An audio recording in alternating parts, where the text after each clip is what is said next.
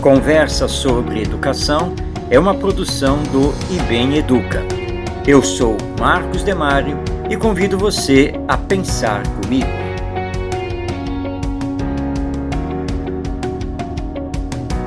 Toda criança, de forma natural e espontânea, faz perguntas, querendo saber sobre isto e aquilo, como e por quê na sua ânsia de aprender, sempre de acordo com sua capacidade de entendimento e seus interesses mais imediatos. É natural. Devem os pais e os professores, portanto, estarem prontos, com paciência e criatividade, para dar as respostas que satisfaçam a criança. Nada pior do que receber como resposta certas sentenças padronizadas que nada explicam. Por exemplo, agora não posso responder, estou ocupado. Ou isso é pergunta que se faça? Ou ainda, é assim porque estou dizendo que é assim?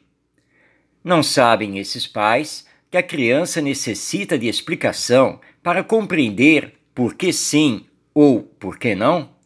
Se nós, adultos, necessitamos de explicações para compreender certas situações, certas necessidades, e somos adultos, quanto mais a criança que não possui o desenvolvimento intelectual que possuímos.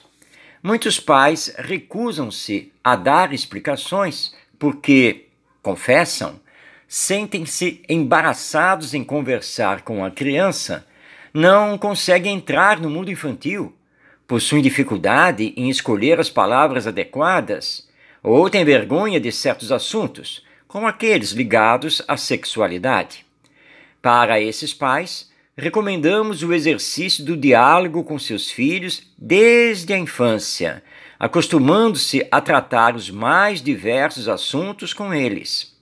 Existem outros pais que se recusam a dar explicações porque acreditam que a criança deve obedecer às suas ordens e que isso basta, pois os filhos não são burros e, portanto, têm de compreender os reclamos dos pais. Isso não é verdade. A criança possui estágios de desenvolvimento psicológico e até os sete anos de idade não consegue desenvolver a contento raciocínios abstratos. Para esses pais, recomendamos um pouco de estudo sobre a infância e menos arrogância.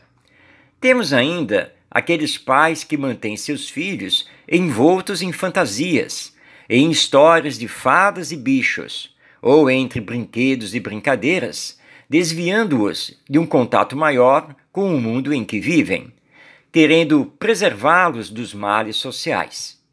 Mas toda criança cresce, torna-se sucessivamente adolescente, jovem, adulto e vai deparar-se com os desafios do viver.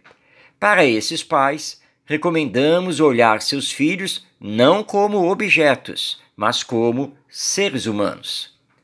Finalmente, para todos os pais, uma advertência: cuidado com os exemplos diante dos filhos.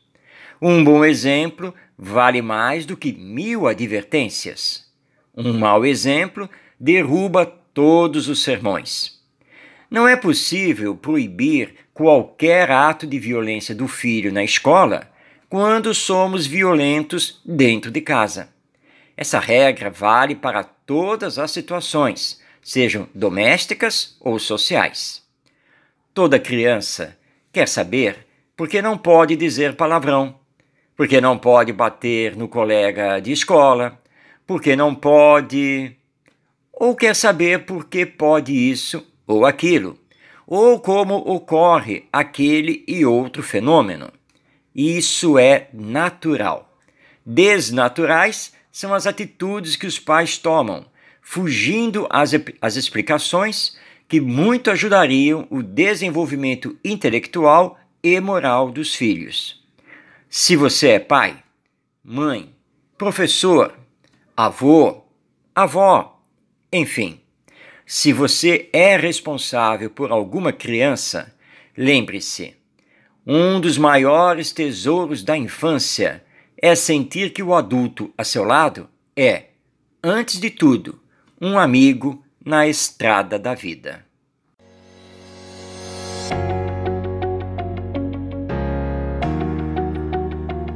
Este é o podcast Conversa sobre Educação, disponível no site do IBEM Educa.